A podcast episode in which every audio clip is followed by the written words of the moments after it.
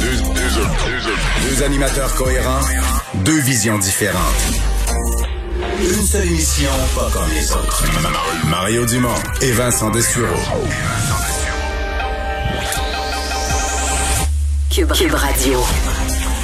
Bonjour tout le monde, bienvenue à l'émission on va passer ces deux prochaines heures. Euh, vous résumer une journée, bon, moins folle qu'hier en actualité, mais c'est passé quand même pas mal de choses. On essaie aussi d'interpréter tout ce qui a été annoncé euh, hier dans l'annonce du gouvernement du Québec. Vincent, bonjour. Salut Mario. C'est vrai que notre niveau de pour qualifier une journée de folle, ça commence à en prendre beaucoup là. Oui, hier c'était spécial. Parce qu'aujourd'hui, on est quand même là. là. Oui, il y a quand même beaucoup d'actualités, notamment, euh, oui, je dis que la journée est moins folle, mais on est quand même dans l'hypothèse à 13 jours de la fin de son mandat de ne pas laisser à Donald Trump Trump ces 13 derniers jours. Oui, plein de voix qui s'élèvent pour demander à ce que Mike Pence, le vice-président des États-Unis, invoque le 25e amendement et retire la présidence à Donald Trump de force, lui et des membres de son cabinet. Et c'est pas impossible. Il y a eu quelques démissions, une démission entre autres au, euh, cabinet de la ministre des Transports aujourd'hui. Euh, est-ce que c'est vraiment envisageable? Faudra voir. Nancy Pelosi, les deux leaders démocrates, Nancy Pelosi et Chuck Schumer, ont demandé aujourd'hui officiellement à Mike Pence euh, de démettre Donald Trump. Il y a un représentant républicain aussi là, euh, qui a demandé la même chose. Oui. Ça, on va les rejoindre tout de suite. L'équipe de 100% Nouvelles et Julie Marcoux. 15h30, c'est le moment d'aller retrouver euh, Mario Dumont dans nos studios de Cube Radio. Salut Mario. Bonjour. On va revenir sur les États-Unis dans un instant parce que je sais que tu en parlais avec euh, ton collègue Vincent. mais d'abord, ce qui a été annoncé hier par le premier ministre François Legault, est-ce que c'est d'abord est-ce que c'est vraiment un électrochoc et est-ce que ça va faire la différence? Ben, euh, est-ce que c'est vraiment un électrochoc? C'est un certain électrochoc. C'est certain que ça secoue les gens. C'est quelque chose. La notion de couvre-feu, on n'a jamais connu ça, on n'a jamais vu ça. Mm-hmm. euh, ça surprend l'imaginaire. En même temps, on comprend que pour beaucoup de gens, quand même, c'est pas comparable en termes de transformation de la vie. C'est quand même pas comparable avec ce qu'on avait vécu mi-mars, là, euh, où là vraiment les gens, euh, pour plusieurs, se trouvaient à, perdre leur emploi, ou leur emploi était suspendu parce que l'entreprise était fermée. On a quand même protégé l'école, protégé l'économie. C'est deux énormes pans qu'on touche pas ou peu. Donc, euh, c'est... Euh, je pense qu'il y a quand même des gens qui vont retrouver que c'est moins gros qu'on pensait. Mais la notion de couvre-feu, à, à secoue quand même. C'est-à-dire qu'on se dit, OK, on n'a plus le droit de circuler. À partir d'une certaine heure, on n'a plus le droit de circuler librement parce que, bon, on veut pas qu'on aille chez le voisin ou le cinquième voisin ou chez des amis euh, passer une soirée en, en petit groupe. Donc, mhm. par contre, est-ce que ça va marcher?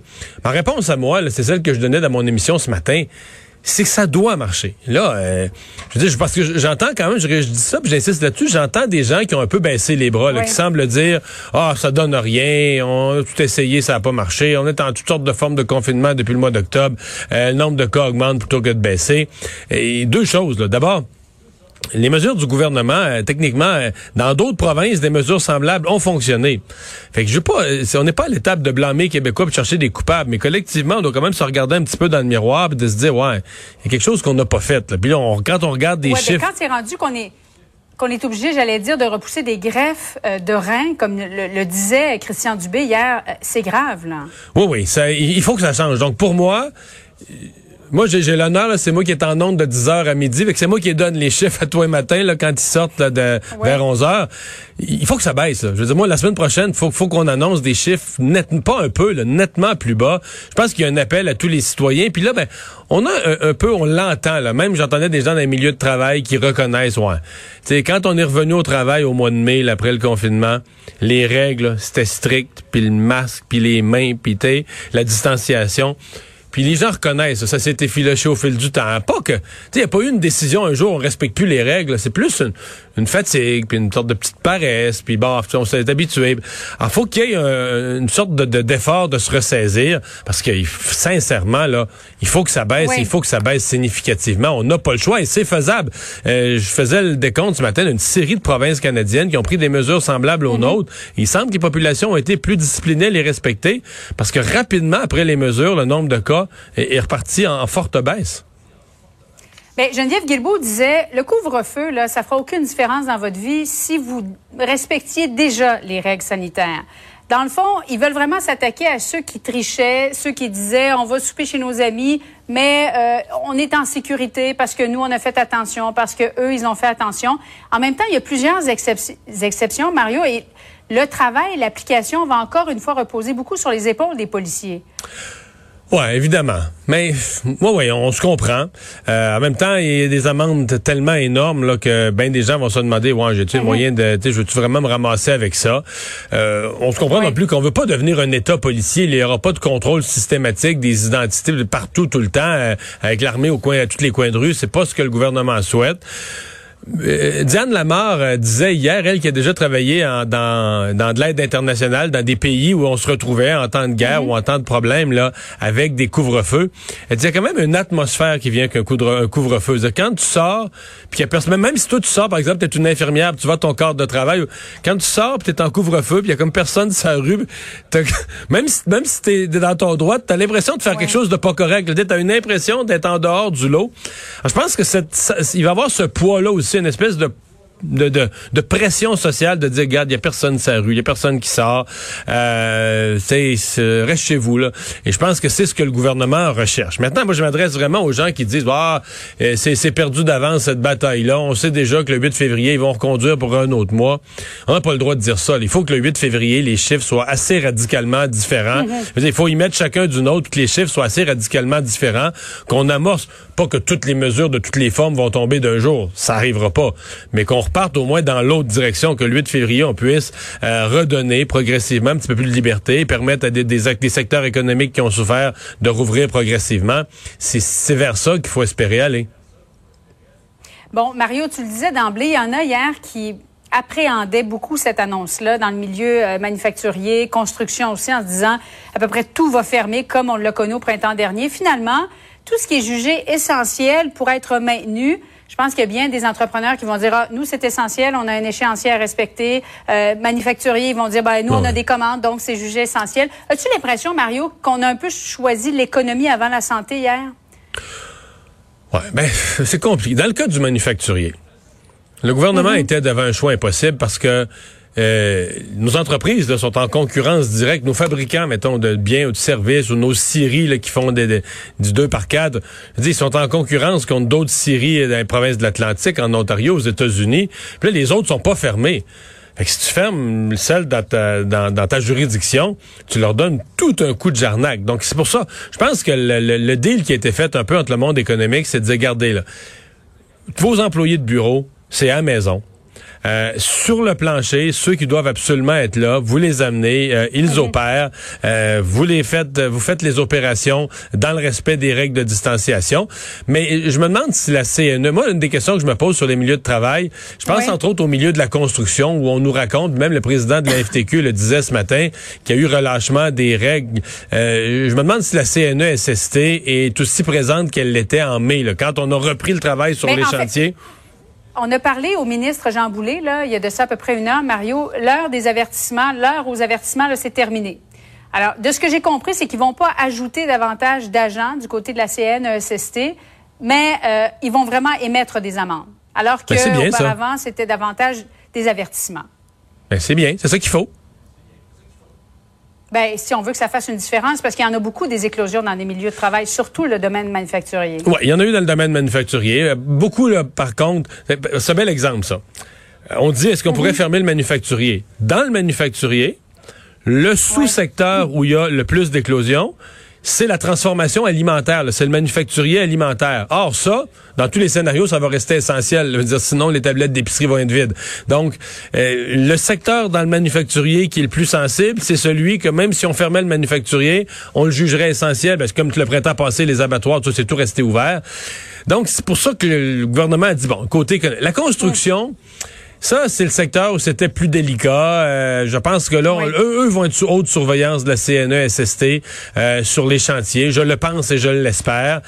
Puis ça, ça aurait pu fermer probablement, mais on se souvient encore. on a vécu le printemps passé. On ferme la construction, il arrive quoi? Retard de livraison de condos, problème de pénurie de logement parce que les gens qui n'ont pas leur condo ben, peuvent pas mhm. quitter leur logement. Puis on sait qu'à Montréal, entre autres dans les grandes villes, on a des très, très faibles taux d'inoccupation. On se retrouve avec des gens qui ont même plus de logement, qui vont camper le long de la... Le long de la rue Notre-Dame à Montréal dans des tentes. Donc, c'est, dans le fond, le gouvernement, il faut appeler les choses par leur nom et placer devant toute une série de choix impossibles, comme l'école. L'école a été le lieu de plusieurs éclosions, mais les pédiatres, les gens qui s'occupent des jeunes disaient faut que les jeunes soient à l'école. on y va encore de, de, compromis là-dessus. C'est là que le couvre-feu devient la mesure de dire, regarde, on protège économie, école, mais le couvre-feu devient la mesure pour dire, ben, passer les heures d'école puis de travail, là, c'est vraiment chacun chez vous. C'est là que le couvre-feu vient agir. Ça, semble avoir marché. Hier, je parlais avec un résident français qui me disait quand même, dit le couvre-feu là en France, là, euh, ça a été beaucoup utilisé. Puis effectivement, quand tu regardes les courbes, ça semble donner des résultats. Alors, voyons voir. Pour le vaccin, Québec-Ottawa qui se renvoie la balle, Mario. Hier, quand on a entendu François Legault, on s'est dit, oh, y a, comment ça va réagir du côté du fédéral? On va réécouter ensemble ce qu'a dit le premier ministre François Legault. Et euh, j'en ai parlé un petit peu plus tôt au ministre Dominique Leblanc. On entend ça ensemble.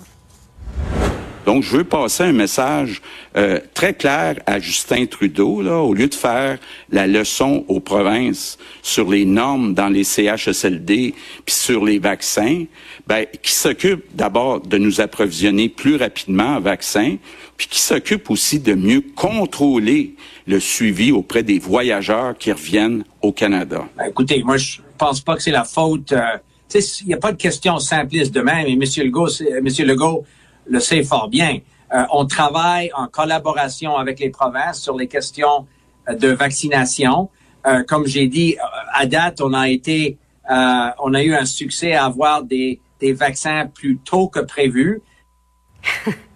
Bon, c'est pas tellement clair la réponse du ministre Leblanc, Mario, trouves-tu? Non, moi, moi j'ai étudié ça de près. Aujourd'hui, je me suis penché là-dessus de près. J'ai reçu ce matin à mm-hmm. l'émission le, le, M. Paré, le grand patron des vaccins au Québec. Ben, euh, franchement, euh, bon, je comprends que le, gouvernement fédéral doit se débattre pour essayer d'en obtenir des vaccins. Ce qu'on obtient, c'est quand même des petits nombres. Mais l'accusation d'Ottawa, qu'il y a des vaccins qui traînent dans les frigidaires, sincèrement, c'est c'est pas juste, puis c'est pas sérieux là. Je veux dire, il y a des vaccins. Les vaccins sont livrés une fois par semaine. Alors, c'est comme si toi, tu fais ton épicerie mhm. une fois par semaine. C'est sûr que le, soir où tu as fait ton épicerie, tu as pris juste un repas, tu as juste ton premier souper de prix, je pourrais dire, tu as un débordement de quantité de réserve dans ton, dans ton frigo, tu as bien trop de nourriture. Sauf mais que si tous les rendez-vous pour le vaccin sont pris... Mais ben, c'est ça. Ils vont être distribués dans la semaine, les, les vaccins vont être mhm. administrés.